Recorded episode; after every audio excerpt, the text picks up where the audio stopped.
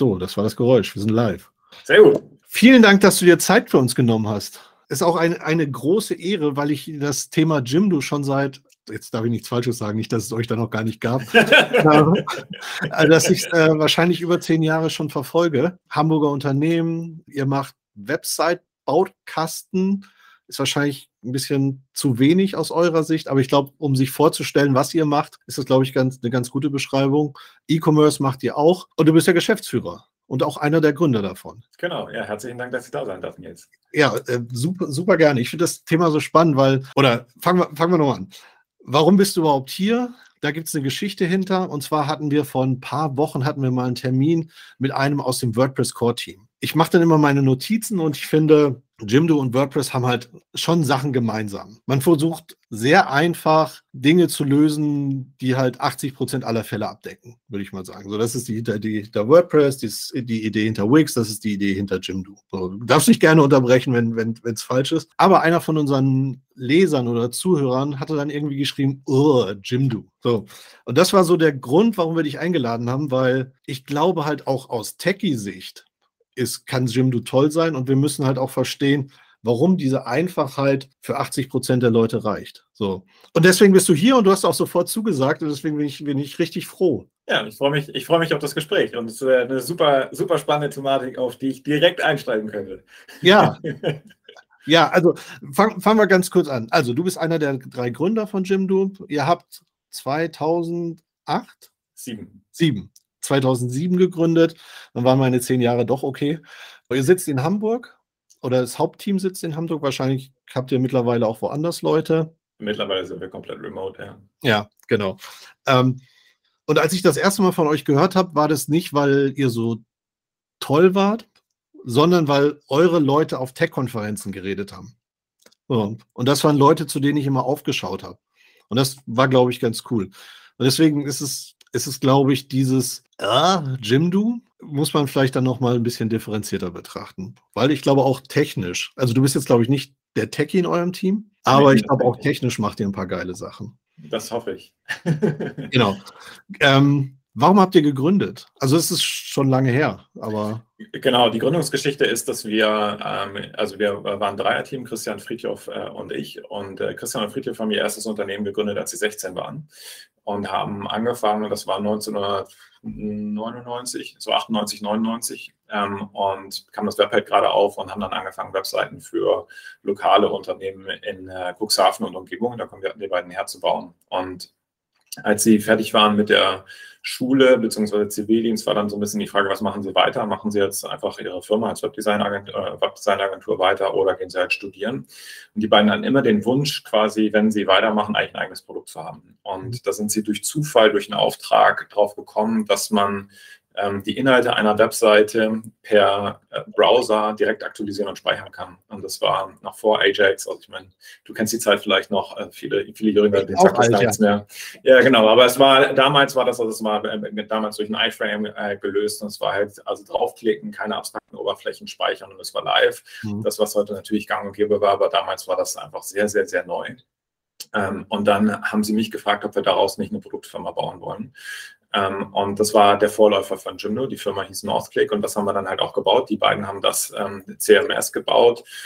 Ähm, und wir haben dann quasi für den kleinen Mittelstand in Deutschland äh, Webseiten gebaut, aber alles nur Aufträge angenommen, wo unser ähm, System quasi Bestandteil war. Wir haben das damals schon als SaaS angeboten, damals hieß es noch nicht so, aber haben das dann quasi vermietet für 29 Euro pro Monat äh, plus Mehrwertsteuer. und ja, genau, genau. Und haben uns dann halt so langsam, ja, haben wir quasi äh, von, den, von den Einrichtungsgebühren, also dem Design äh, quasi gelebt und dann aber den Stock aufgebaut über halt die äh, mehreren hundert Kunden, die wir dann ähm, generieren konnten über die nächsten drei Jahre. Und dann haben wir halt mit der Zeit gemerkt, so das System ist eigentlich so stark, es ist eigentlich schade, dass es quasi so in einem Agenturverhältnis oder in einem Agentursetting gefangen ist. Und es kam das ganze Web 2.0 auf und dann haben wir uns überlegt, okay, warum machen wir es nicht, warum automatisieren wir es nicht komplett und machen es kostenlos und ähm, versuchen mal, so was geht. Und äh, dann haben wir uns eben entschieden, 2007 Jimdo auszugründen und ja, haben uns dann halt äh, als Webseitenbaukasten positioniert. Das Ganze ist auch ein bisschen dadurch noch facilitiert worden, weil Freunde auf uns immer, immer mehr zugekommen sind und wollten das wirklich benutzen, um ihre eigene Webseite halt aufzubauen. Wir haben Kumpels von uns, die sind von ähm, Kiel nach Sydney gesegelt und haben dann vom, mitten vom Atlantik die, die Fotos per Satellitentelefon von den fliegenden Fischen hochgeladen. Das war natürlich total cool und haben dann so überlegt, so wie geil ist das denn bitte, wenn wir das jetzt wirklich Hunderttausenden von Menschen vielleicht in die Hand geben können und haben dann unter der Mission Pages to the People ähm, sind, wir, sind wir halt gestartet. Und um vielleicht noch ein bisschen weiter zu erzählen, auch ähm, jetzt äh, vielleicht auch dann äh, WordPress und Webseitenbaukasten. Wir haben 2017 haben wir uns angefangen, auf ein Segment zu spezialisieren, äh, nämlich die Leute, die im Nebenerwerb gründen, Solo, Selbstständige und Kleinstunternehmen, mhm. ähm, weil wir gesehen haben, dass wir da eigentlich am stärksten sind und wir haben auch relativ großen Bedarf gesehen, dass wir da noch viel mehr für die machen können. Und du hast es schon angesprochen, wir machen nicht nur Webseite, wir machen jetzt äh, Logo, wir machen äh, logischerweise Webseite, äh, Online-Store. Wir haben gerade jetzt ein Buchungssystem für Terminbuchungen ähm, gel gelauncht. Wir haben Rechtstexte, die automatisch generiert werden wie Impressum Datenschutz. Wir haben ähm, Listing, dass du in den ganzen Verzeichnissen gelistet werden kannst, wie, wie ähm, Google, Facebook, den, den Kartendiensten ähm, ganz leichtgewichtiges CRM jetzt gebaut. Also versuchen da in die Breite zu gehen, weil wir sehen, dass wir für diese kleinen Unternehmen einfach noch wesentlich mehr machen können und ähm, dass da auch ein ganz großer Bedarf ist. Und die Mission von Jimdo ist jetzt Unleashing the Power of Micro-Businesses and Helping them Thrive, weil wir halt sehen, dass in diesen kleinen Unternehmen so viel drinsteckt. Ja, mhm. die haben so viel Power, ähm, da ist so viel Herzblut mit dabei, da ist so viel Individualität mit dabei. Und wenn du das überlegst, wie viel Zeit die mit Sachen verbringen müssen, auch an Produkten, die halt nicht für die gebaut sind, sondern eher für etwas größere Firmen, dann sehen wir, dass da halt einfach ein ganz großer Need ist und da wollen wir denen einfach wirklich weiterhelfen. Ja. Ja, das, das finde ich richtig gut, weil die Leute, die sagen, Jimdo und WordPress sind halt doofe Systeme, das sind halt die, die halt Enterprise-Systeme bauen meistens. So, ich habe auch für Gruner und Jahr und für den Bauer Verlag CMS gebaut. Das sind halt ganz, ganz andere Anforderungen. So, und deswegen ist das, glaube ich, gut zu verstehen, dass diese, wie du es schön beschrieben hast, dass diese Kleinstunternehmer halt genau das brauchen. Genau, und das ist so auch so, wir, also ich verstehe auch alle, die sagen so, ey, wir müssen irgendwie die Webseite selber programmieren und äh, keine Ahnung, es muss alles quasi aus unserer Hand stammen fein, das finde ich total super. Ja, das Ding ist, ähm, ja, ich, also eine, eine Kunde, ich habe neulich mit, einer Kundin von uns telefoniert, die ist Stewardess und hat sich jetzt gesagt, so, ich möchte irgendwie Trauerrednerin werden und hat in der Pandemie die Pandemie dazu genutzt, sich ausbilden zu lassen zur Trauerrednerin. Ja, und die kann nicht programmieren und die wird auch nie programmieren lernen. Und da muss man auch ganz ehrlich sagen, ihre Zeit darin zu investieren, ist wahrscheinlich nicht die beste Lösung, das zu tun, sondern die braucht halt eine Lösung, die auf sie zugeschnitten ist und die ihr möglichst den Rücken frei hält, damit sie darauf, sich darauf konzentrieren kann, was ihr Business halt einfach ausmacht. Und das ist das, wo wir, ähm, wo wir unsere Rolle drin sehen. Und ähm, auch WordPress hat ja ähm, ganz, ganz viele Vorteile. Ja, ich finde, WordPress ist ein super System, bietet all, ja im Prinzip alles an, alle Anwendungsfälle. Ja, ähm, hat natürlich dann immer die Herausforderung, dass du dich mit dem System schon auseinandersetzen musst. Ja, ja. ja. Und das ist so, ähm, da hat, glaube ich, jedes, jedes System am Markt hat seine Daseinsberechtigung und wir sehen, sehen eben unsere darin, ähm, den Kleinen ähm, wirklich versuchen, so viel wie möglich abzunehmen und gleichzeitig halt den Zugang zu neuen Möglichkeiten zu erschaffen. Ja. Das ist ganz witzig, die Geschichte, die du erzählt hast, die habe ich jetzt vorgestern gehört. Auf der, du warst, glaube ich, auch auf der Bits and Bretzels? Ja. Und zwar hat Echo Fresh eine sehr ähnliche Geschichte erzählt. Der macht ja jetzt Liefertürke und er hat auch gesagt, er will jetzt diese ganzen, es gibt genau so viele türkische Kleinstunternehmen in Deutschland, wie es Lidls gibt. Aber keiner davon hat eine Webseite. Und er hat auch gesagt, er will diese zigtausend äh, türkischen Läden jetzt ins Internet bringen. Und das ist ja quasi, quasi eure Gedanken 15 Jahre später nochmal. Ja. Fand ich schön.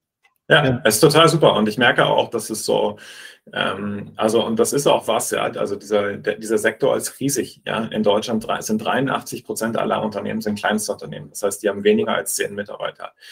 Ähm, und ähm, dann haben wir noch die ganzen Leute, die das im Nebengewerbe machen, ja. Ähm, und das ist also ein Riesensektor und das braucht, also es ist, glaube ich, vermessen, wenn wir sagen, wir sind die Einzigen oder ja, das ist, glaube ich, keiner, der das in irgendeiner Form alleine schaffen kann, sondern ich finde es halt total geil, wenn er sich ein echtes Ökosystem einfach drum entwickelt, was sich auf diesen Sektor halt fokussiert und ähm, ja. tatsächlich aus, also die besten Produkte für die halt einfach baut. Ja, ich glaube, da ist ganz viel, ganz viel Bedarf.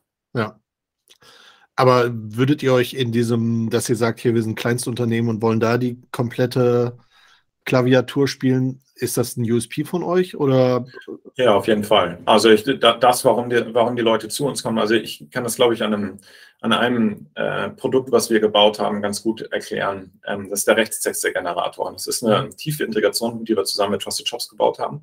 Mhm. Ähm, und wir stellen den Kunden, Kunden und Kundinnen da ein paar Fragen, ja, ähm, also Rechtsform und so weiter und so fort. Ähm, und dann wird das Impressum, Datenschutz, Widerrufsbelehrung und AGB automatisch geschrieben. Also das heißt, die Kunden müssen nichts tippen, gar nichts. Ja, es wird automatisch von dem System generiert. Und da wir den Inhalt auf den Webseiten kennen und natürlich auch die Gesetzgebung kennen, aktualisieren sich diese Texte automatisch, wenn sich äh, eins von beiden halt ändert, Content oder, äh, oder Gesetzgebung. Und deshalb okay. können wir den Leuten Abmahnschutz geben. Ja, und das ist das, was natürlich unsere Kundinnen und Kunden wirklich brauchen. Ja, die können sich keinen Anwalt leisten. Mhm. Aber eine Abmahnung über 1000 oder 1500 Euro ist für die einfach richtig viel Geld. Ja, ja und damit die, damit die, damit die gut schlafen können, ähm, ist das meiner Meinung nach eine der, der, der, also ist das die Lösung, die sie eigentlich brauchen. Und da muss doch die extra Meile gehen. Ja, die extra Meile von der tiefen Integration, dass das, mhm. dass das da ist. Ähm, und das ganze Ding Compliance zieht sich jetzt bei uns nicht nur über den Rechtstexte-Generator, sondern bei jedem Tool, was wir jetzt neu hinzufügen, denken wir halt Compliance für unsere Kundinnen und Kunden halt mit. Mhm. Dass es halt ein, aus einem Guss ist und wir dieses Thema halt ähm, so weit wie möglich halt versuchen ab, abzunehmen. Und das ist definitiv ähm, äh, ein USP von uns, ähm, dass, dass diese Integration, die wir bauen, tief sind. Das ist also erstens von der User Experience halt super einfach ist, dass es alles aus einem Guss ist und zweitens aber auch, dass diese Systeme ineinander greifen, ja, weil nur dann entwickeln die halt die wirkliche Power, ähm, dass, dass, dass die Kunden davon maximal profitieren. Okay, aber das bedeutet doch auch, dass ihr euch sehr stark auf einen Markt, jetzt zum Beispiel Deutschland, festlegen müsst damit, oder? Weil dieses ganze Legal ist wahrscheinlich schwer, das länderübergreifend zu machen. Ähm, das, äh, das geht. Also es ist, äh, das, also es stimmt insofern, das Dach ist ähm, unser, äh, unsere Hauptregion, ja. Aber ähm, die anderen, wir machen schon auch Umsatz in anderen Ländern. Okay. Ähm, und es gibt halt ein paar Sachen, die sind äh, ganz leicht adaptierbar. Also zum Beispiel das Buchungssystem, ja, also Terminbuchung funktioniert überall gleich. Ja, Dann hast du aber natürlich solche Themen wie Legal. Da ist insofern ein Vorteil, dass Deutschland die, die, die, die, die, also die schlimmsten Regelungen hat. Ja, ja. Da musst du halt am meisten für bauen.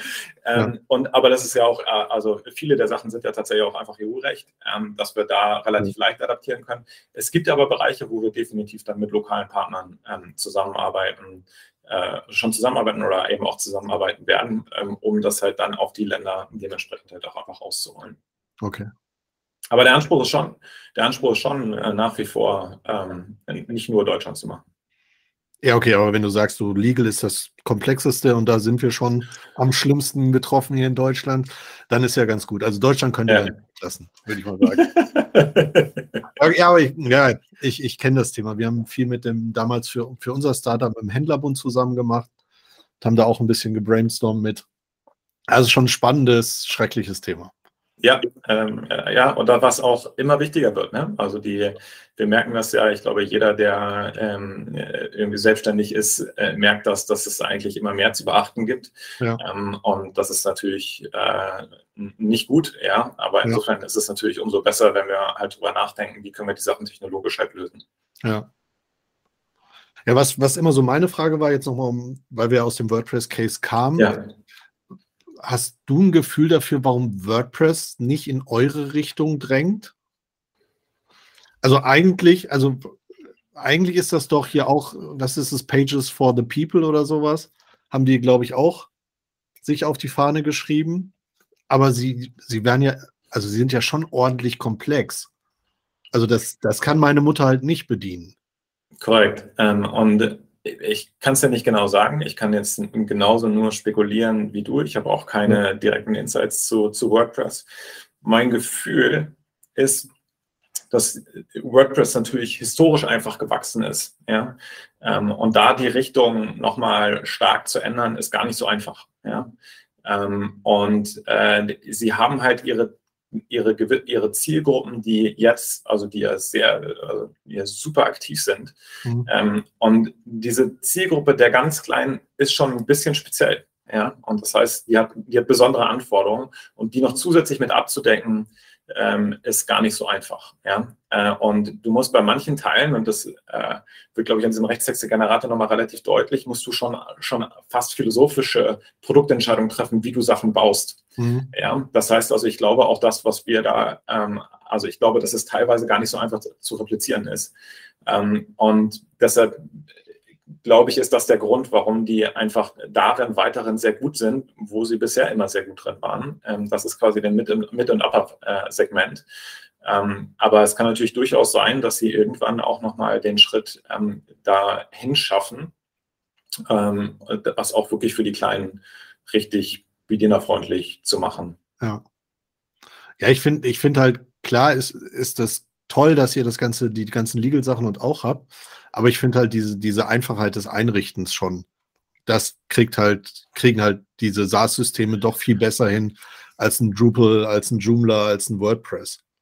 So. Ja, also deshalb haben wir auch, wir haben ja, ich weiß nicht, äh, wir haben ja in 2017 nochmal einen neuen Webseitenbaukasten gebaut, weil eben speziell zugeschnitten auf dieses Zielsegment der Solo-Selbstständigen Kleinstunternehmen, weil wir eben gesehen haben, dass wir mit unserem Bestandssystem ein Kernproblem, was unser Kundensegment hat, nämlich die Content-Erstellung, nicht gut lösen. Das war als Template-orientiert gewesen und jetzt ist es so, dass wir die Kunden durch einen Wizard schicken und die Kunden kennenlernen und den Fragen stellen. Und wenn wir schon äh, die matchen können auf Google Places oder Facebook, ziehen wir halt schon also Branche, Öffnungszeiten, ähm, äh, wo die sitzen, User-Generated Content mit rein und jeder, der durch diesen Wizard durchkriegt, kriegt eine personalisierte, vorgebaute Webseite von uns. Das ja. heißt, die ist noch nicht komplett fertig, aber es gibt zumindest, man muss sie eigentlich nur noch adaptieren und nicht mehr neu bauen. Und das ja. ist schon ein großer, äh, ein wirklich großer Unterschied. Und da legen wir, also auf diese User Experience legen wir natürlich einen ganz, ganz starkes Augenmerk, weil das ist letztendlich das, ähm, was darüber entscheidet, ob es jemand eben schafft, eine Webseite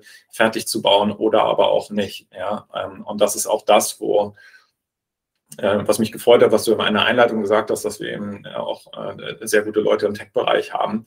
Da fließt sehr viel Energie von uns rein, das eben so einfach ähm, und seamless zu machen für unsere Kundinnen und Kunden, damit die halt einfach was Gutes in der Hand haben. Ja, und aber es ist aber auch klar, ne, die Flexibilität dafür ist dann halt aber auch einfach eingeschränkt dafür äh, oder etwas eingeschränkt her. Aber dafür können wir zum Beispiel auch sicherstellen, dass die Webseiten im Nachhinein ähm, alle einen relativ hohen Standard haben. Ja, ich, ich, das war früher mal mein Vergleich immer iOS versus Android. Bei Android kannst du echt alles einstellen, aber es kann halt sein, dass dein Handy danach scheiße aussieht. So, bei iOS kannst du halt nicht wirklich viel einstellen auf deinen Desktops, aber es sieht immer aufgeräumt aus und jeder kommt sofort zurecht.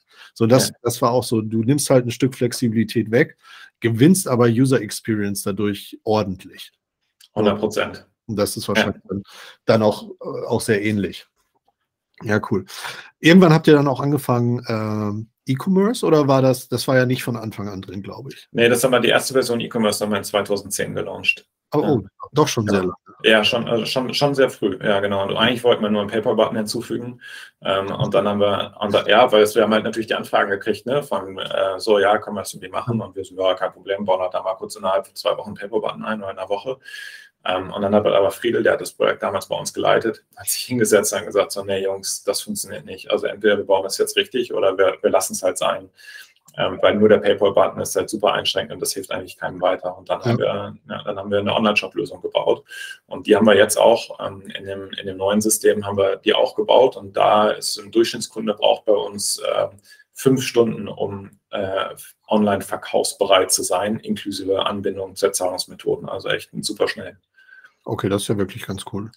Ja. Und dann wahrscheinlich auch Legal und Compliance, alles ist dann auch noch Genau, also der Rechtstexte-Generator geht dafür ähm, ja. genauso. Und ähm, die, was du dann, was wir dann bei uns machen, ist halt externe Zahlungsmethoden wie PayPal oder Stripe eben anzubinden. Und über die beiden haben sie ja dann nochmal ähm, relativ viel Auswahl. Und ja. Ähm, genau, das funktioniert gut. Okay. Cool. Könnt, könnt ihr das dann auch noch vereinfachen, das Stripe und solche Geschichten? Da kann die Einrichtung ja auch ein bisschen komplexer sein. Sind, seid ihr äh, dabei? Ja, das kann, also solche Sachen sind immer bei uns auf der Roadmap von, was sind noch Sachen, wo wir dann noch, noch mehr machen können und ähm, äh, okay. ja, noch mehr vereinfachen. Also das könnte potenziell durchaus passieren. Okay. Aber 2010 ist jetzt so ein bisschen überraschend, dass ihr da schon E-Commerce e hattet. Was, was war denn damals so eure Konkurrenz? Was war damals unsere Konkurrenz? Äh, ehrlich gesagt, weiß ich das gar nicht mehr. Also ich weiß, dass ein amerikanischer Konkurrent, die hatten eben die PayPal-Lösung. So, das müssen wir jetzt auch machen. Ähm, das war Weebly damals. Ähm, aber in dem Sektor, wir hatten Shopify sehr früh schon auf dem Zettel. Ja. Ähm, aber da war halt klar, dass die halt nur E-Commerce machen und wir haben eben ja auch sehr viel Dienstleistungen äh, bei uns auf der Plattform. Und ja, insofern sind wir dabei, dabei geblieben. Ja. Äh, kann man sich jetzt fragen, ob man das damals hätte anders entscheiden äh, sollen. Aber ähm, genau, die hatten wir früh auf dem Zettel als, als wirklich reine SaaS-Lösung. Ansonsten waren das halt so immer noch relativ komplexe Systeme wie ja, Magento, glaube ich, und ah, wie hießen die anderen noch? Ich vergesse es. Also ja, eigentlich, eigentlich die, die großen. Ja, Shop, ja, genau. Äh, schon relativ große Lösungen, ja. ja. Aber für die, für die kleinen gab es jetzt, ähm, glaube ich, nicht so richtig viel. Aber sind halt auch wieder Magento, WooCommerce, Shopware ist ja auch wieder alles selbst installieren und selbst betreiben. Genau. genau. Also zusammenzufassen, SaaS gemacht, bevor es cool war. genau. Wir waren auch, wir waren auch, ist vielleicht, also du, du kannst dich da noch erinnern, aber ich meine, Freemium gab es zu der Zeit auch noch nicht. Also wir waren die ersten, eine der ersten, glaube ich, Internetplattformen, die Freemium mit angeboten haben. Ich glaub, Stimmt, ihr wart werbefinanziert, oder? Wir, nee, wir hatten gar nicht, also wir waren wir hatten die kostenlose Variante und haben okay. halt ähm, anderen aber sehr schnell eben äh, ein Bezahlprodukt eingeführt, schon mhm. zwei, drei Monate nach Launch, weil wir unseren Kundinnen und Kunden schon signalisieren wollten von, es gibt hier was, dafür muss man auch bezahlen. Ähm, das hat schon auch einen Wert und ja. äh, das hat sich ja glücklicherweise dann auch durchgesetzt. Ähm, aber es war am Anfang war das auch überhaupt nicht klar, ob das äh, funktionieren würde oder nicht. Und wir sind dann auch ähm, dadurch eigentlich ab 2009 waren wir profitabel okay, ähm, wow. und konnten uns halt ähm, äh, selbst, selbst finanzieren. Das war schon, war schon cool. Okay, das ist wirklich cool. Okay. Ähm, und dann irgendwann kam, glaube ich, der US-Markt auch nach Deutschland. Ich weiß noch, ich weiß nicht, ein paar Jahre her, dass ich das erste Mal eine Wix-Werbung gesehen habe und alle haben über den Namen geschmunzelt. Aber da, da ging dann schon die Attacke auf diese äh, Website-Baukästen los, oder? Ja, ja, wir haben das ja schon vorher auch an den anderen Märkten, in denen wir aktiv waren, natürlich auch, ähm, auch gehabt. Also ähm, ja, dass äh, so die, die großen ähm, Player waren halt äh, Wix. Ähm, es gab damals noch Weebly, die sind dann von Square gekauft worden ähm, und, äh, und Squarespace und wir. Ja, ähm, und sind halt eigentlich alle um einen relativ ähnlichen Zeitpunkt haben wir gelauncht. Ja, also Squarespace ein bisschen früher, die waren 2004 ähm, und äh, Wix Weebly und wir alle 2006, 2007. Ähm, ja, und äh, es haben noch sehr viele andere äh, versucht, da dann auch in das Segment einfach reinzukommen, aber die haben es dann aus irgendeinem Grund nicht mehr auf die, auf die Größe geschafft. Genau, okay. aber, aber den, die, die Konkurrenz hatten wir, äh, wie gesagt, also wir hatten die, äh, die ganze Zeit immer auf dem Zettel, weil ja, in den unterschiedlichen Märkten waren die halt schon immer aktiv. Ähm, die sind dann eben dann einfach aggressiver auch nach Deutschland gekommen. Genau. Ja. War, war das so der Punkt, wo ihr gesagt habt, ihr müsst es auch nochmal neu schreiben? War das auch so ein bisschen Grund dafür? Ähm, der, der Grund, warum wir ähm, gemerkt haben, dass wir, also Wix ist einfach äh, auch firmenphilosophisch anders vorgegangen als wir. Die sind halt sehr, waren halt sehr marketinggetrieben immer, also eigentlich auch, also und haben dann über die Zeit es eigentlich geschafft, ein gutes Produkt zu entwickeln. Ja, also sie sind ja gestartet als Flash-Website-Builder ähm, und mussten dann halt nochmal einen kompletten Rewrite machen und, ähm, und, und ja, und einfach nochmal komplett neu aufbauen. Aber da muss ich echt sagen, das haben sie einfach, äh, einfach gut gemacht. Ja. Ähm, und es war halt dann irgendwann klar, dass Wix einfach sehr, sehr groß ist. Ja? Mhm. Und für uns ist halt der Anspruch, äh, wir wollen halt in einem Segment einfach äh, best in class sein. Und deshalb war klar, okay, es gibt halt ein Segment, was, also meine, meine, meine Theorie damals war, dass Wix halt upmarket geht, also eher größere Unternehmen angeht und auch noch stärker auf die WordPress-Community, was wir jetzt ja auch de facto beides äh, gemacht haben. Und äh, Jimdo hat immer, die DNA war immer Endkunden und kleine Kunden. Ähm, und ich mhm. glaube, wir haben auch immer das Gefühl gehabt, dass wir es ganz gut verstehen, das wirklich super einfach zu machen. Ja. Ähm, und das sind halt auch einfach Kunden, die uns echt am Herzen liegen. Und da haben wir uns dann dazu entschieden, auf dieses Segment dann eben zu gehen, äh, weil wir da auch die Chance gesehen haben, da ähm, einfach den größten Impact haben zu können. Ja. Wie viele wie viel äh, Webseiten laufen denn auf Jimdo? Ähm, es sind jetzt kumulativ sind, glaube ich, 35 oder 36 Millionen mit, äh, mit Jimdo erstellt worden. Äh, wie viele jetzt gerade tatsächlich aktiv sind, weiß ich gar nicht. Ich glaube, ist ja schon mal eine schöne Zahl. Ja, ist auch schon viel. Zwei, ja. zwei davon sind, glaube ich, von mir. Jawohl! sind von mir. Genau. Oh, cool. Ähm, ist denn irgendwo auch, also habt ihr auch so eine White-Label-Version? Also könnte ich, wenn ich Hoster bin, also läuft zum Beispiel Strato auf Jimdo? Oder nee, so? wir hatten eine Kooperation mit, äh, beziehungsweise United war mal Shareholder. Ähm, ja. Und dann haben wir lizenziert für, äh, für 1 und 1. Mhm. Da war es gewitelabelt und ähm, ich weiß, so 2000, warte mal, 2009 sind wir damit live gegangen. Und 2010, 11, 12 haben die massiv in Fernsehwerbung investiert ähm, für den Webseitenbaukasten, das war eine Jimdo-Lösung. Mhm. Ähm, aber die Kooperation mit 1 und 1 hat nicht funktioniert. Ähm, und das heißt also, die sind ähm, im März 2009 sind wir live gegangen. Im Oktober 2009 haben wir die Verträge äh, unterschrieben zum Rückkauf der, der Anteile. Mhm. Und ab da, ab da waren wir, ab da waren wir Konkurrenten und haben auch seitdem keine White-Label-Lösung mehr gemacht. Und auch aus dem Grund, weil wir ähm, gelernt haben in der Zeit, dass äh, eigentlich, wenn du, wenn du Hoster bedienst ähm, oder auch Reseller, hast du halt im Prinzip eine weitere Kundengruppe, die du bedienen musst. Ähm, und äh, das steigert die Komplexität schon enorm. Und zu der Zeit waren wir, glaube ich, so 25 Leute und das hat uns als Firma fast zerrissen. Ja, das ja. Kannst, konnten wir da ähm, definitiv nicht, äh, nicht stemmen und ähm, haben das einfach auf die, auf die harte Art, äh, glaube aber auch deshalb äh, ist uns jetzt sehr bewusst von, wenn wir fokussiert arbeiten, sind wir einfach besser und schneller. Und deshalb ja. sind wir da immer sehr, sehr stark am Abwägen, ob wir das nochmal ja. äh, noch machen. Ja. Ja, ist jetzt auch so eine Szene, in die, die ich jetzt reingerutscht bin. Wir haben ja unser Startup letztes Jahr an WebPros verkauft. Mhm. Das ist ja der Mutterkonzern über Plesk und cPanel. Ja.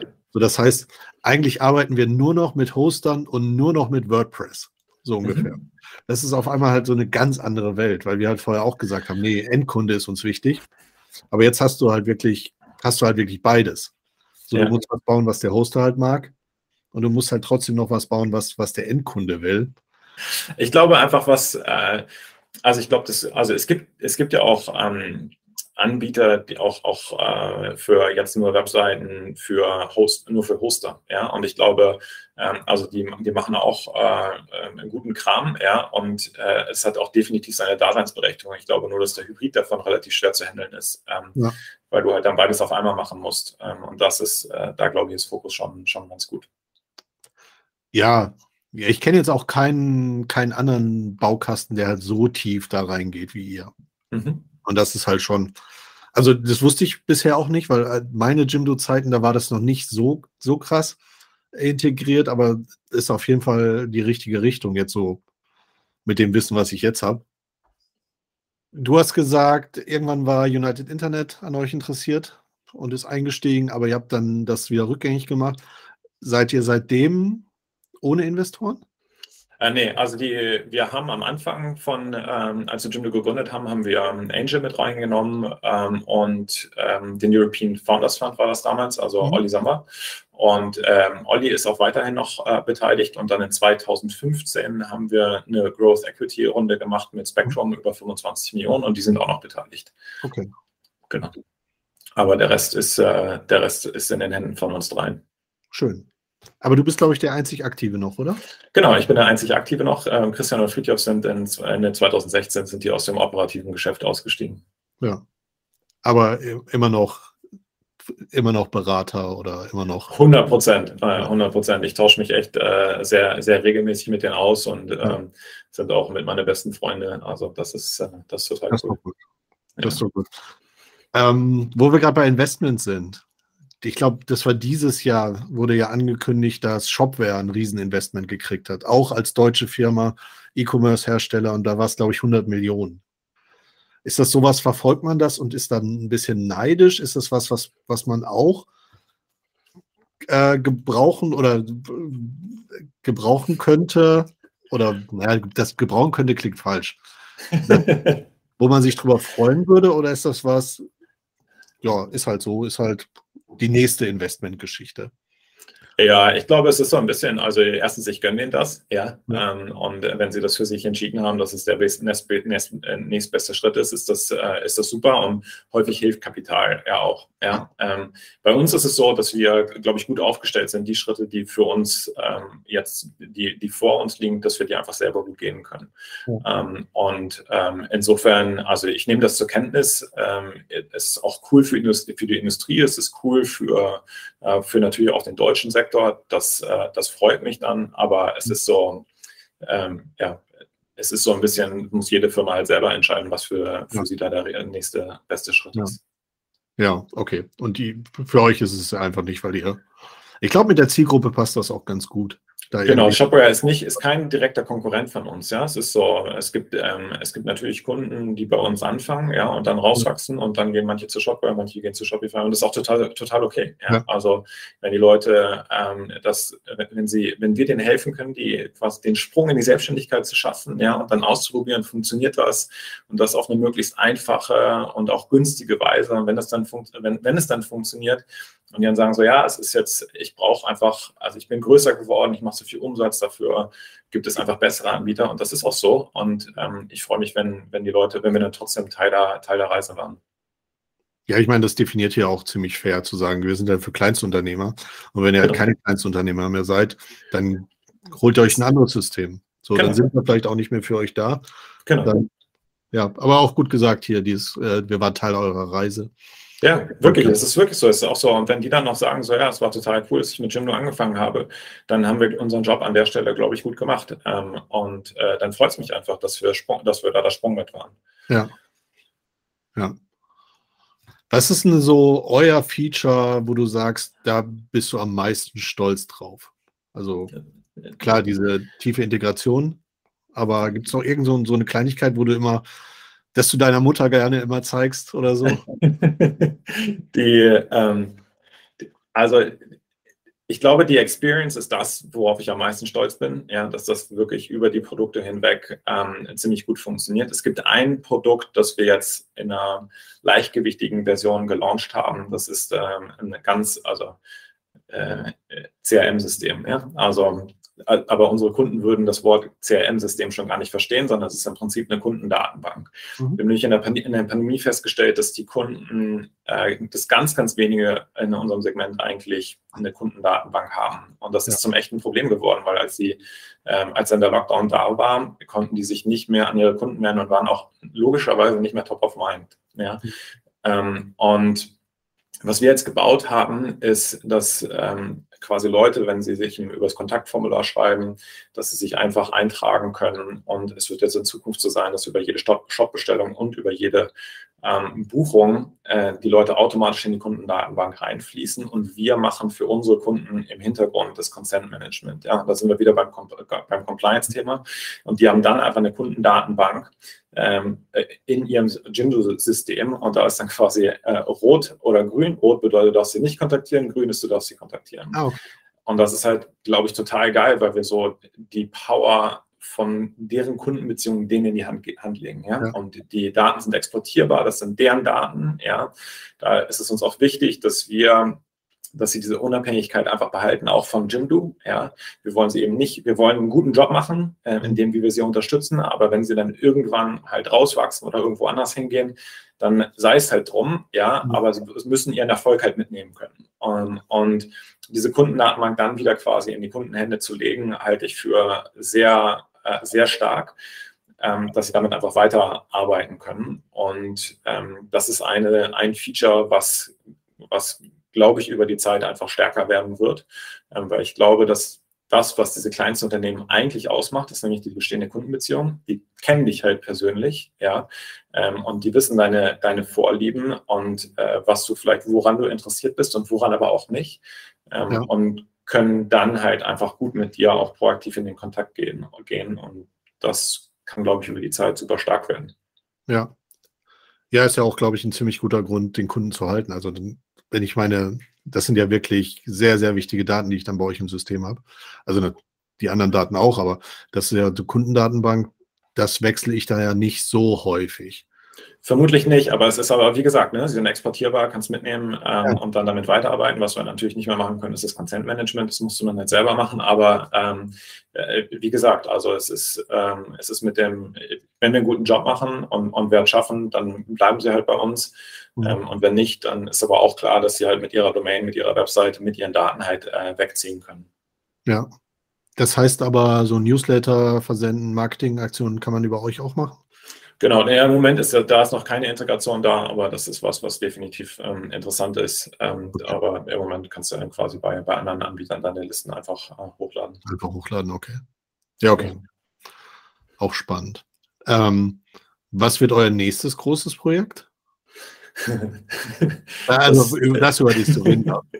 ja, über das kann ich nicht reden. Aber äh, es wird, es wird, glaube ich, es wird ein Projekt sein, was man, glaube ich, am Anfang äh, nicht mit Jimdo in, in, Verbindung bringen würde. Aber ich glaube, äh, es wird dann, glaube ich, im Nachhinein Sinn machen.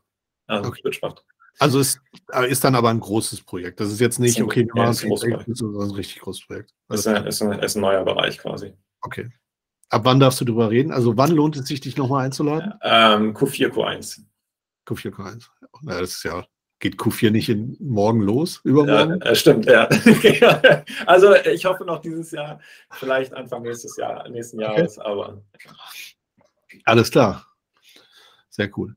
Ähm, wie ist denn eure, eure Firmenaufteilung? Wir haben ja ganz, also alle, die meisten Zuhörer sind ja, sind ja Techies. Äh, wie hoch ist denn euer Tech-Anteil? Ähm, inklusive, wenn man Data mit dazu nimmt, 50 Prozent. Ja, 50 Prozent. Und ja, der Rest also ist dann. Hoch. Okay. Das ist der Rest ist Marketing, Marketing Support und ähm, ja, Verwaltung, ähm, ja. Administration. Genau. Also Support ist bei uns noch relativ groß. Ähm, Marketing ähm, geht so, würde ich sagen. Und also von der, von der, äh, geht so von der, von der Personenanzahl. Genau. Und Administration ist der, der natürlich kleinste Anteil. Okay. Ja, aber wir sind sehr produktlastig. Also ähm, es ist uns auch, halt auch wichtig, dass das äh, Produkt gut ist. Ähm, und wir sehen das immer so, das Produkt muss logischerweise Wert, also Wert schaffen für die Kunden. Ähm, und mhm. dann ähm, da, da, ist es uns wichtig, dass die Kunden zufrieden sind und dass es halt auch ja. gut funktioniert. Ist Support so hoch, weil ihr einfach unheimlich guten, äh, hohen Wert auf Support legt? Oder ist die Zielgruppe doch an manchen Stellen weniger affin, als man denkt? Oder eine Kombination aus beidem? Ich würde sagen, wir haben auch relativ viele Kunden. Ja. Die, das heißt also, es ist jetzt, ähm, also es ist tatsächlich, glaube ich, dass der Treiber ist die Kundenanzahl ähm, mhm. davon. Und das Zweite ist auch, ähm, wir arbeiten, also es ist uns sehr wichtig, dass die Kundinnen und Kunden eine persönliche Antwort bekommen. Ja, also wir haben natürlich schon auch Makros, mit denen wir arbeiten, wenn es halt wirklich eine ganz, äh, ganz normale Standardfrage ist, aber es ist unser Anspruch, den Kunden da wirklich weiterzuhelfen. Ähm, und dann braucht es auch manchmal ein bisschen Zeit, ein Ticket zu beantworten. Okay. Ja, okay, verstanden. Verstanden. Okay, ich gucke mal auf meine Liste. Ähm, ja, was noch spannend ist, äh, Hamburg gestartet, aber jetzt komplett remote. Komplett remote wegen Corona? Ja, genau. Also es war, ähm, das sind im Prinzip sind da zwei Sachen zusammengekommen. Das erste ist, meine beiden Mitgründer sind ja von äh, damals dann aus dem operativen Geschäft aus, ausgestiegen und ich habe mir dann angefangen, ähm, ein neues Management-Team aufzubauen ähm, und habe sehr viel versucht, natürlich die Leute nach Hamburg zu bekommen und habe festgestellt, dass es sehr schwierig ist. Und der Hauptgrund davon ist einfach, war einfach, dass ähm, äh, viele ja dann im mittleren Alter sind mit kleinen Kindern, irgendwie gerade Immobilie gekauft oder so, ja, sind jetzt nicht so, nicht mehr so mobil. Ähm, und äh, das Ganze ist, wenn du dann noch aus dem europäischen oder ähm, amerikanischen Raum versuchst, Leute rüberzubringen, dann hast du noch das Sprachproblem. Ähm, und dann, wenn dann noch Partner oder Partnerin halt mitkommt, was machen die dann in der Zeit? Also das ist nicht trivial. Ja? Ähm, und war tatsächlich einfach eine Sache, mit der ich richtig, richtig gestruggelt habe. Ähm, in, und ich habe dann angefangen, das zu öffnen. Ich habe mit einem ähm, Consultant zusammengearbeitet, der dann, der jetzt unser COO ist, der früher bei Spotify war, Spotify war und aber in, ähm, in Amerika lebt und habe festgestellt, dass es eigentlich geht. Also die sechs Stunden Zeitverschiebung machen es natürlich schon anstrengender, aber ähm, es geht, wenn beide Seiten das halt wirklich wollen. Mhm. und dann kam die Pandemie. Und wir haben dann mit der Pandemie, war, also wir haben dann den Freitag vor dem Lockdown haben gesagt, wir testen das jetzt einmal Homeoffice.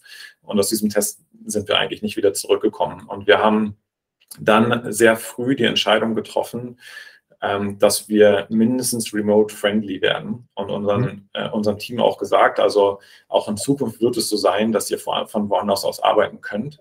Ja, ähm, und das haben einige auch als Chance genutzt und sind direkt aus Hamburg weggezogen. Ähm, mhm. Und wir haben damit dann auch, äh, auch das Hiring quasi geöffnet, dass es kein Muss mehr war, nach Hamburg umzuziehen. Und das war ehrlich gesagt für Jumbo ein massiver Schritt, weil wir auf einmal einen echt anderen Zugang zu Talent hatten. Ähm, und meine Sichtweise darauf ist, du musst die beste Person für den Job finden, die die Vision mit dir teilt und natürlich auch die Capabilities hat. Ja? Und das heißt also für uns ist so, wir müssen die besten Leute finden auf der Welt, die an das Unleashing the Power of Microbusinesses glauben, damit mitarbeiten wollen und logischerweise die, die Capabilities haben für, um den Job zu machen, den, äh, den, den, den wir halt gerade auch, äh, auch brauchen.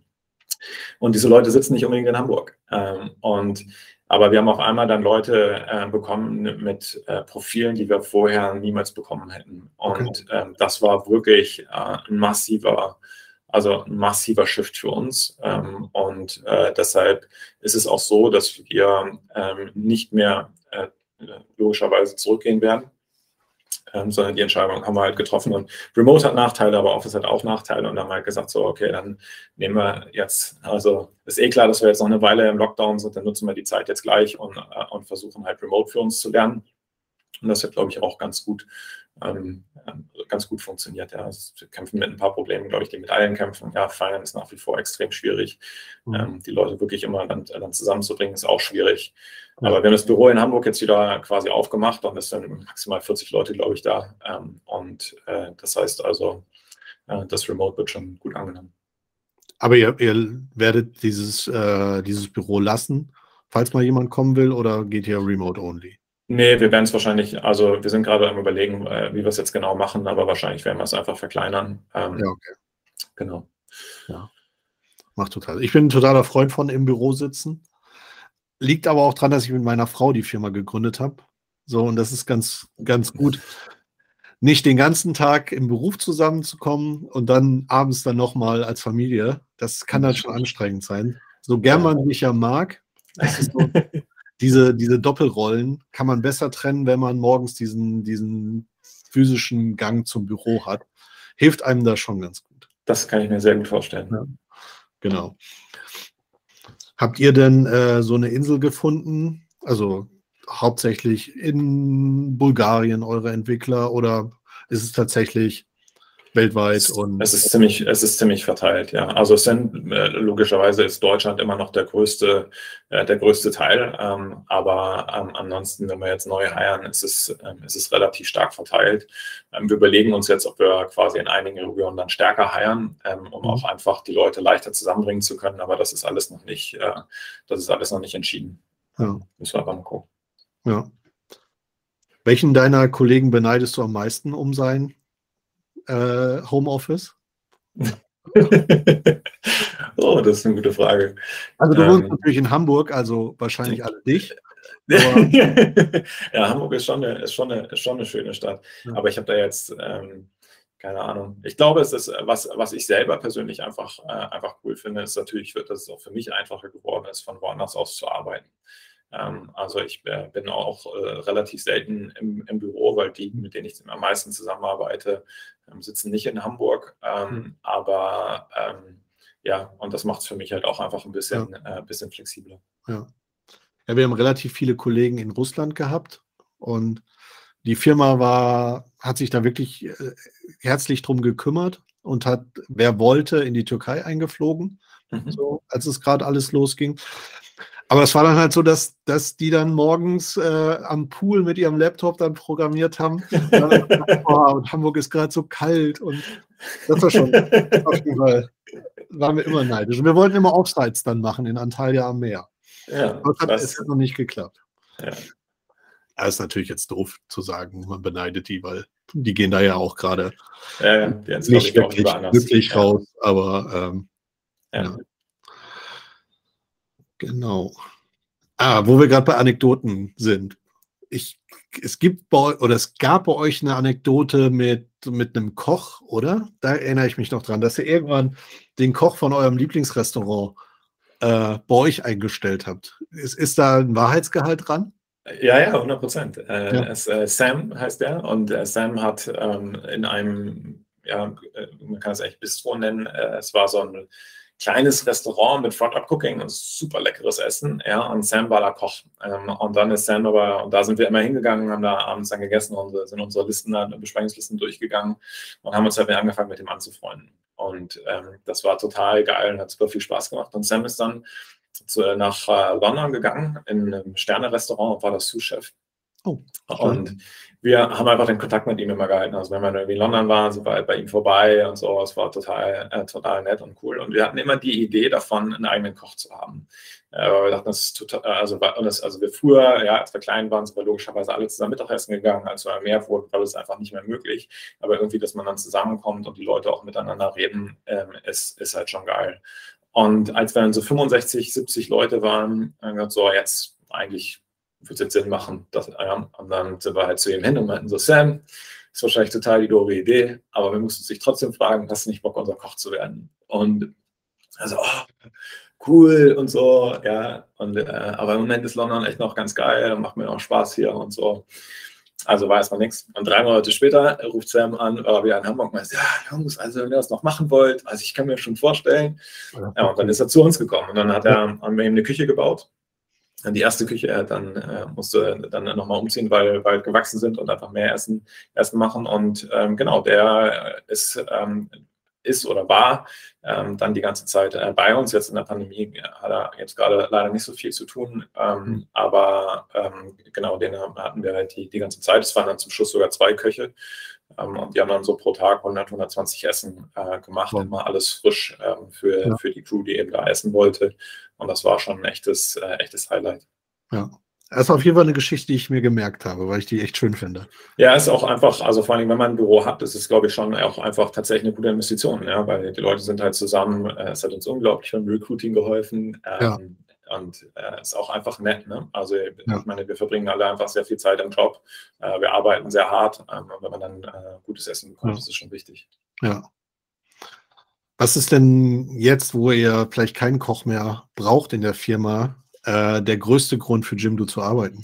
Ich glaube, der größte Grund bei Jimdo zu arbeiten ist mitzuhelfen, die kleinen Unternehmen zu, ähm, zu unterstützen. Ähm, das ist, glaube ich, das, auch, auch, auch für mich persönlich, ne? ich bin jetzt äh, ja auch seit, seit 15 Jahren äh, dabei, also eine echt lange Zeit. Und das, was mich tagtäglich einfach motiviert, ist, dass ich glaube, dass wir für die einfach einen besseren Job machen können. Ähm, mhm. Und das sind äh, ganz großartige Menschen, die dahinter stehen, die, äh, glaube ich, mehr Hilfe verdienen ähm, und in denen der, deren einfach auch viel drinsteckt. Und ich glaube, wenn wir es gut machen, haben wir halt die Chance, einfach ganz, ganz viele Menschenleben zum Positiven zu beeinflussen.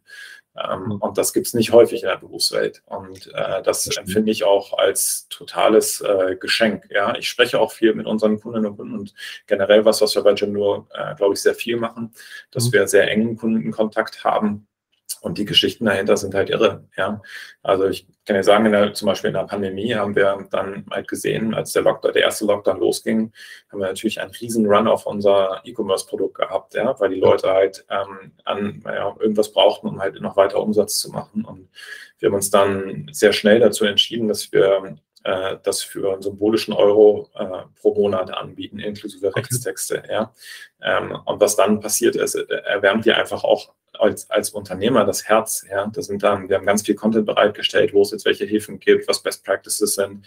Und dann kriegst du halt persönlich E-Mails von, ey, vielen, vielen Dank, echt ohne eure Hilfe hätten wir das mhm. nicht geschafft. So konnten wir zumindest 20 oder 30 Prozent unseres Umsatzes halten. Und ich hätte mir irgendwie erwartet, dass mir mein Verband hilft oder dass mir die Regierung hilft, aber nicht, dass Jimdo irgendwie hier eine Rolle spielt. Ja. Und das ist schon echt geil. Ja. Ähm, und wenn du dann zu so einem Moment halt auch eine Technologie zur Hand hast, wo ja. du merkst, dass du da einfach Entlastung schaffen kannst. Und das ist halt unser Anspruch, das eben auf viel, sehr viel größerer Ebene ähm, noch, äh, noch viel mehr zu machen, um den Leuten einfach unter die Arme zu greifen. Und ähm, das ist, glaube ich, der, das ist, glaube ich, der, der, der Benefit schlechthin, ja. ähm, äh, bei, bei Juno zu arbeiten. Habt ihr denn auch so ein Customer Board, also dass ihr eure zehn Lieblingscustomer eure Ideen dann immer mal pitcht?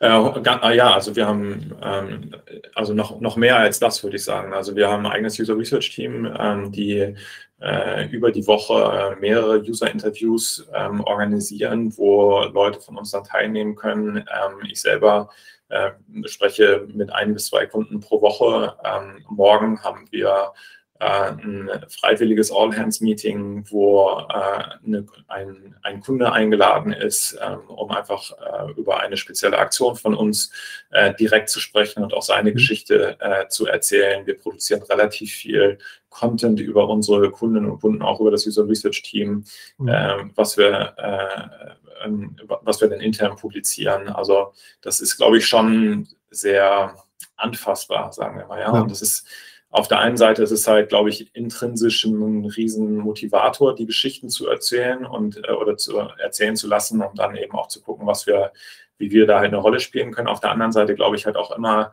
wenn du einen wirklich exzellenten Job machen willst, musst du Customer Obsession leben, ja, und du musst im Prinzip emotional die Kunden äh, shadowen können, um halt die besten Produkte auch einfach zu, zu bauen. Und du musst natürlich auch gutes die, die Patterns, die du immer wieder siehst, halt gut identifizieren, um dann halt zu gucken, wo du halt auch ansetzen kannst. Und ähm, das ist schon was, was wir, was wir sehr ernst nehmen. Ja. Ja, ist, glaube ich, auch wichtig. Das ist ja auch was, was, was sich zum Glück die letzten Jahre auch nochmal geändert hat, dieses User-Centric. Auf jeden Fall. Produkte bauen für den Kunden und nicht ja. zu denken, ich weiß, was der Kunde will. Ja, genau. Aber es ist halt auch so, weißt du, diese, unsere Kunden haben halt alle ihre eigenen Geschichten und die haben alle Mut bewiesen, sich selbstständig gemacht. Die haben alle ja. ihre Ups und Downs und es sind halt auch dann einfach nur also Menschen. Ne? Und du, du merkst es richtig und du kriegst diese Verbindung einfach zu denen. Und bei mir ist es so, ich spreche mit denen und es macht einfach Klick. Ja, ja. und das ist, äh, du gehst da auf, ich gehe jedes Mal auf einen komplett anderen Energielevel aus dem Gespräch halt raus, weil ich ja. so, Mann, er ist so geil ähm, und äh, bringt einfach äh, unglaublich viel Spaß und ja, sprudelt vor Ideen, was du alles machen könntest. Das ist schon, schon cool. Ja. Ich sehr dankbar dafür. Aber dann, dann, wenn ihr so eine Success Story von euren Kunden habt, du meintest, ihr teilt die dann auch intern, teilt ihr die auch mit den anderen Kunden dann? Weil das finde ich halt super motivierend. So dieses, hey, da ist jemand wie ich, aber der hat schon Erfolg. Da kann ich auch nächstes Jahr sein. So. Ja, ja, das also machen, machen wir auch, ja, ähm, aber da geht noch mehr. Geht noch mehr. Ja, aber wir brauchen noch Potenzial für die Zukunft. Das ist ja auch gut. Okay. Ähm, ich hätte jetzt noch eine abschließende Frage, ähm, wo ihr euch 2030 seht. Aber wahrscheinlich darfst du, ist das so ein Ding, wo, wo wir vielleicht jetzt nicht drüber reden sollten? Naja, also ich glaube, das, was wir, das, was ich definitiv sagen kann, ist, wir möchten mehr für unsere Kunden machen und das auch noch internationaler ähm, und alles aus dem Gefühl heraus, die Kunden halt bestmöglich zu supporten, ähm, dass sie ihre Business einfach noch besser machen können. Ja, und ich sage ja, meine, meine, meine total ambitionierte Hoffnung ist, dass wir diesen ganzen Sektor ein bisschen, kleines bisschen ableveln können oder dass wir da mithelfen können, den, den abzuleveln. Ähm, und äh, das ist was, was ich mir sehr, sehr, sehr, sehr wünsche. Ähm, und das Zweite, wie bitte? Entschuldigung. Würdest du nicht sagen, ihr habt den schon ein Stück geablevelt? Ich, ich hoffe, aber ähm, äh, ich, ich glaube, dass da noch eine ganze Menge mehr geht. Ja, ähm, einfach, ja, genau. Und das Zweite, was ich mir auch noch wünsche, ist, ähm, wir, was wir auch noch machen, ist, wir versuchen insgesamt auch zu helfen, die Sichtbarkeit des Sektors einfach zu erhöhen. Mhm. Man hat das, ähm, was ich damit meine, ist, man hat das in der Pandemie einfach gemerkt, also keiner versteht eigentlich diesen ganzen Sektor der Solo-Selbstständigen und Kleinstunternehmen. Und die Wissenschaftler, äh, die Wirtschaftswissenschaftler sagen, es ist so eigentlich die letzte Blackbox der deutschen Wirtschaft. Und okay. das hat mich echt damals ein bisschen schockiert, weil das, das muss doch, also es sind 83 Prozent aller Unternehmen gehören eben dazu. Ähm, es arbeiten, wenn man die Unternehmer und Unternehmer selber dazu zählt, sind ungefähr 25 Prozent aller Erwerbstätigen arbeiten in dem Sektor und keiner weiß was drüber. Ja, und es damals fand ich so, so schlimm. Ja, die Lufthansa geht halt rein mit ihren Lobbyisten und sagt so, wir brauchen jetzt irgendwie 12 Milliarden oder 16 Milliarden oder was das immer war und kriegen die. Und ja. die kleinen Unternehmen, die helfen halt am, am, am Anfang null gepasst. Ja, und im Endeffekt müssen wir jetzt auch noch fast alles zurückzahlen ähm, was, äh, was einfach nicht, ähm, nicht, nicht, nicht gut ist ähm, oder vielen einfach zu viel war. Und ja. Wir haben da 200 bis 500.000 Solo-Selbstständige und Kleinstunternehmen in der Phase verloren. Die Gründungszahlen haben sich seit Anfang der 2000er halbiert. Mhm. Ähm, und was wir versuchen, ist mitzuhelfen, die Sichtbarkeit in dem Sektor auch einfach zu steigern. Ähm, wir konnten zum Beispiel mithelfen, dass die Kleinen jetzt in den IFO, großen IFO-Index mit aufgenommen wurden. Äh, mhm. Kennst du wahrscheinlich diesen Branchen, also dieser Wirtschaftsindex, genau, und da waren mhm. Kleine gar nicht mit drin. Ja. Okay. Und jetzt gibt es noch den Jimdo IFO-Index, der nur die Kleinen beleuchtet. Ähm, mhm. Und so können wir halt auch den Unterschied zwischen der Gesamtwirtschaft und den kleinsten Unternehmen äh, tatsächlich mal datenbasiert transparent spielen. Ähm, wir haben jetzt noch einen Wissenschaftler eingestellt, der vorher Assistant Professor an der Uni Maastricht war, der uns hilft, Studien zu aggregieren. ähm, und eine Datenbasis aufzubauen, die wir auch nach außen wieder zur Verfügung stellen können, damit wir verstehen, was wir in diesem Sektor haben. Wir haben zum Beispiel Studien gefunden, dass es eine Korrelation zwischen äh, Demokratieverständnis und Entrepreneurship gibt.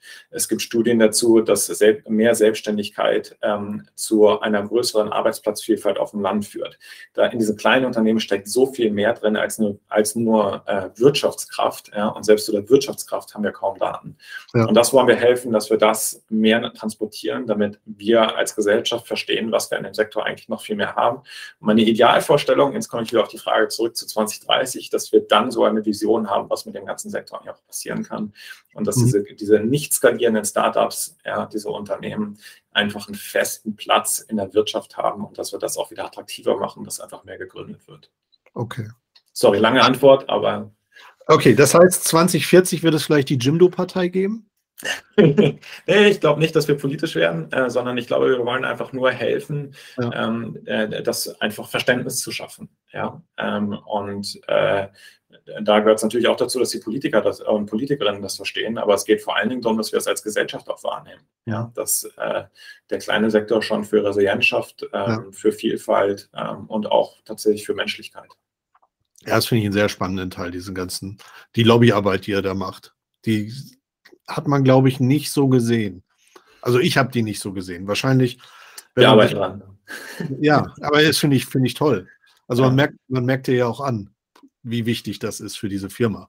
Ja. Dass, dass es gar nicht darum geht, die neueste geile Technologie zu bauen, sondern dass es darum geht, was zu bauen, was die, diesen Leuten wirklich hilft.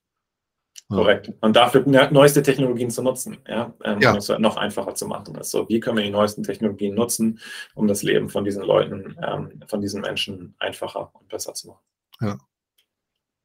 Ich glaube, das waren wunderbare abschließende Worte. Herzlichen Dank dir, Jens. Hat Spaß gemacht. Ja, finde ich auch. Hat mir auch sehr viel Spaß gemacht. Ich habe sehr viel gelernt. Ähm, ich glaube auch, sehr viel gelernt, wie man äh, seinen Job nutzen kann, um eine bessere Welt zu schaffen. Ich glaube, das, das passt schon ganz gut. ähm, dieser Purpose, der, den wir ja auch alle, alle immer am Suchen sind. Auf jeden Fall. Super. Cool. Dann äh, schon mal vielen Dank. Danke dir.